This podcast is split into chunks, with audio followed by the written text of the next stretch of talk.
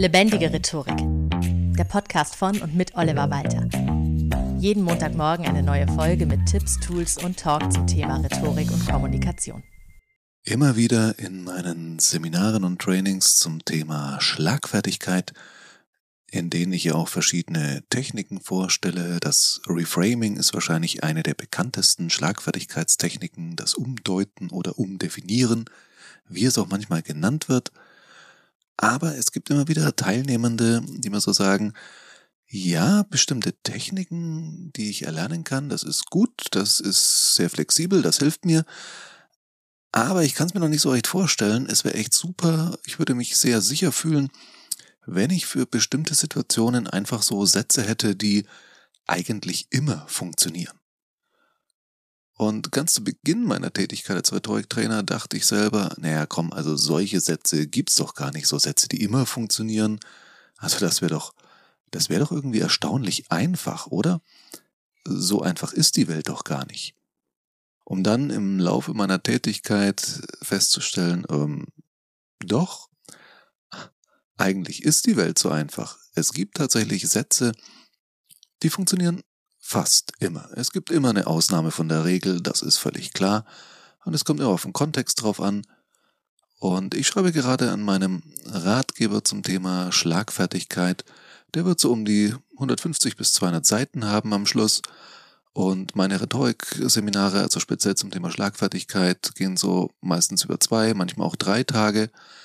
Das heißt, so einfach ist das Thema natürlich nicht, wenn es um alles geht, darum, wie man äh, einen schlagfertigen Konter rüberbringen sollte, um den Kontext, der zu beachten ist, Hierarchie und so weiter. Und trotzdem, obwohl es so viele Dinge zu beachten gibt, gibt es ein paar Sätze, die funktionieren, vielleicht nicht immer, aber doch erstaunlich oft. Und in dieser Folge stelle ich dir einige dieser Sätze, die erstaunlich oft funktionieren, vor. Ich habe sie unterteilt in drei verschiedene Kategorien. Das eine sind kurze, unverbindliche Antworten, fangen wir mit denen gleich mal an, denn manchmal ist weniger mehr. Eine kurze, unverbindliche Antwort erspart dir oft eine ausführliche, zeit- und nervenaufreibende Auseinandersetzung. Aber ganz wichtig, mach dabei keine Zugeständnisse irgendeiner Art, nur um deine Ruhe zu haben, sondern bleib nicht nur kurz, sondern wie schon einleitend gesagt auch unverbindlich. Beispiele. Ich habe aus dieser Kategorie drei Sätze für dich. Der erste. Danke für deinen wertvollen oder interessanten Beitrag. Das war's schon. Denn viele Menschen geben nur mal so einen Kommentar ab, um wahrgenommen zu werden, wie so bei einem Kind, das in dem Augenblick das Quengeln anfängt, indem man mit jemand anderen sich unterhält oder was anderes zu tun hat oder in dem Augenblick, wo ich mich den Computer setze, die ganze Zeit spielt mein Sohn wunderbar schön vor sich hin oder liest selber so ein Buch, so ein Bilderbuch. Und in dem Augenblick, wo ich was tun will oder mich jemand anruft und einen Termin vereinbaren will für ein Coaching oder was auch immer, in dem Augenblick braucht er meine ganze Aufmerksamkeit. Dann sage ich sowas wie, toll machst du das gerade.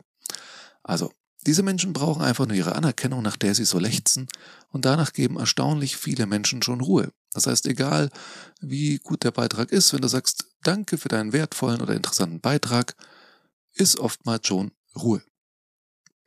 Ein zweiter Satz ist auf den ersten Blick sehr verständnisvoll, auf den zweiten aber durchaus hm, ein bisschen fies, denn der lautet, aus deiner Perspektive würde ich das vermutlich auch so sehen.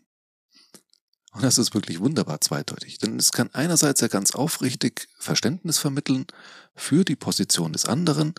Ja, ich weiß, aus deiner Perspektive sieht das so aus, an deiner Stelle würde ich das genauso sehen. Es kann aber auch bedeuten, deine Perspektive, deine Erfahrung, deine Kenntnis der Sache reicht einfach nicht aus, um zu verstehen, worauf es wirklich ankommt. Hätte ich nur deinen Wissensstand oder nur deine Kompetenz, dann würde ich vermutlich zum selben Fehlschluss kommen. Das ist schon durchaus schön zweideutig.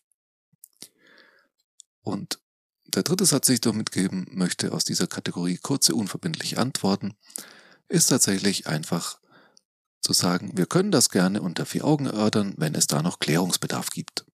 Das heißt, Du unterbindest die Diskussion jetzt an dieser Stelle in einer Gruppe zum Beispiel. bietest aber an, wir können das natürlich noch klären.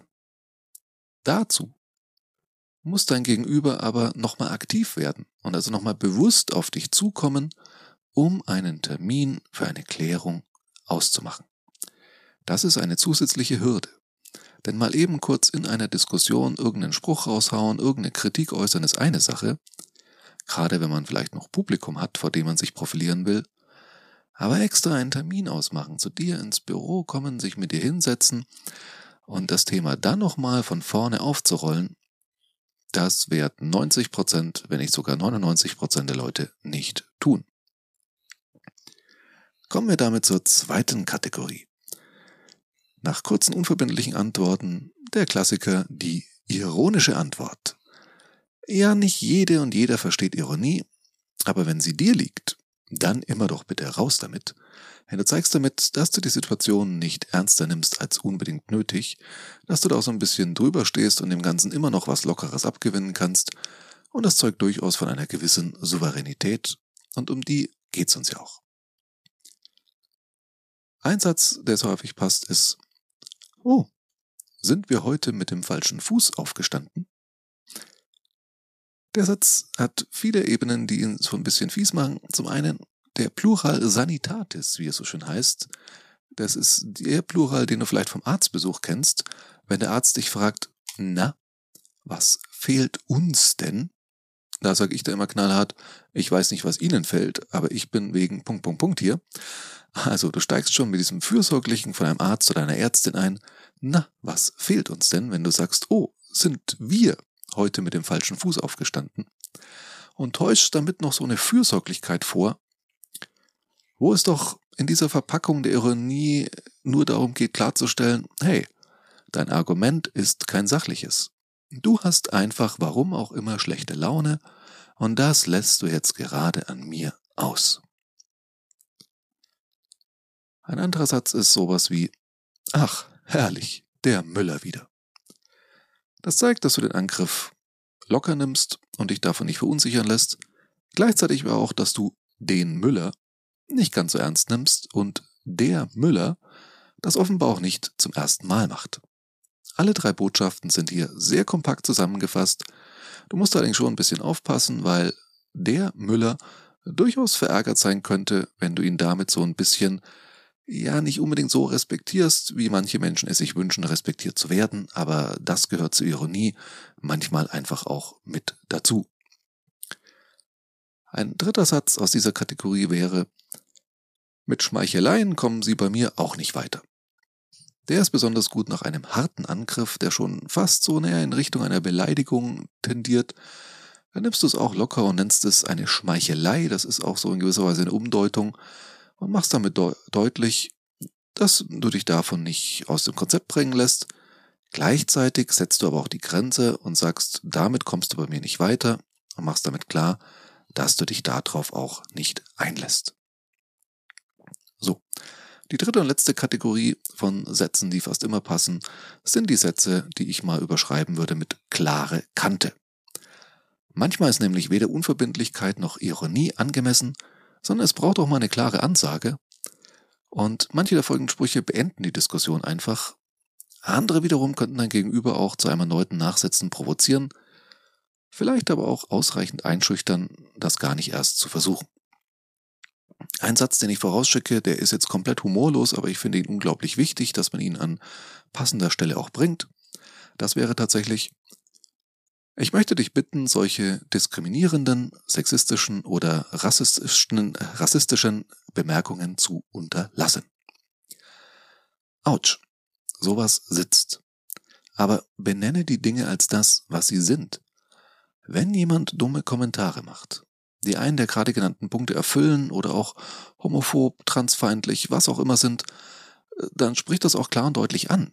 Nicht nur, weil sich nun die andere Person rechtfertigen muss, denn ein solcher Vorwurf ist ja durchaus schwerwiegend, sondern auch, weil es, das glaube ich wirklich unserer Gesellschaft gut tun würde, wenn mehr Menschen Diskriminierung auch klar ansprechen und zurückweisen würden. Also ohne da jetzt das Riesendrama draus zu machen und das Ganze riesig aufzubauschen mit Vorwürfen, wie kannst du denn nur und äh, ja, sondern einfach wirklich zu sagen, ich möchte dich bitten, solche sexistischen Äußerungen zu unterlassen. Punkt. Gar nicht mit weiteren Vorwürfen, aber einfach das Ganze einordnen und sagen, so, und damit ist Schluss.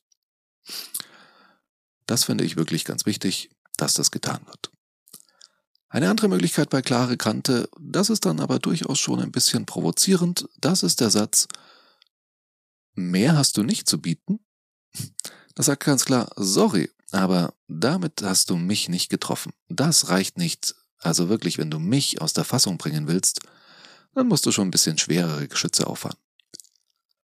Kann einschüchtern, kann aber natürlich, wie schon vorhin erwähnt, als Aufforderung verstanden werden, nochmal so richtig nachzulegen. Da solltest du also durchaus auch bereit sein für eine zweite Runde, wenn nötig. Und der dritte Satz aus dieser Kategorie und der letzte, den ich dir heute vorstellen möchte, ist auch durchaus provozierend, und zwar so ein Satz wie, warum hast ausgerechnet du heute nicht freigenommen? Ignoriert völlig das Gesagte an sich, sondern fokussiert auf die Person, die sich geäußert hat, und ist ein direkter Gegenangriff. Was bedeutet so viel wie, ohne dich könnten wir viel konstruktiver vorankommen. Aber Achtung, natürlich ist das schon sehr provokativ und hier kann die Beziehungsebene schon Schaden nehmen.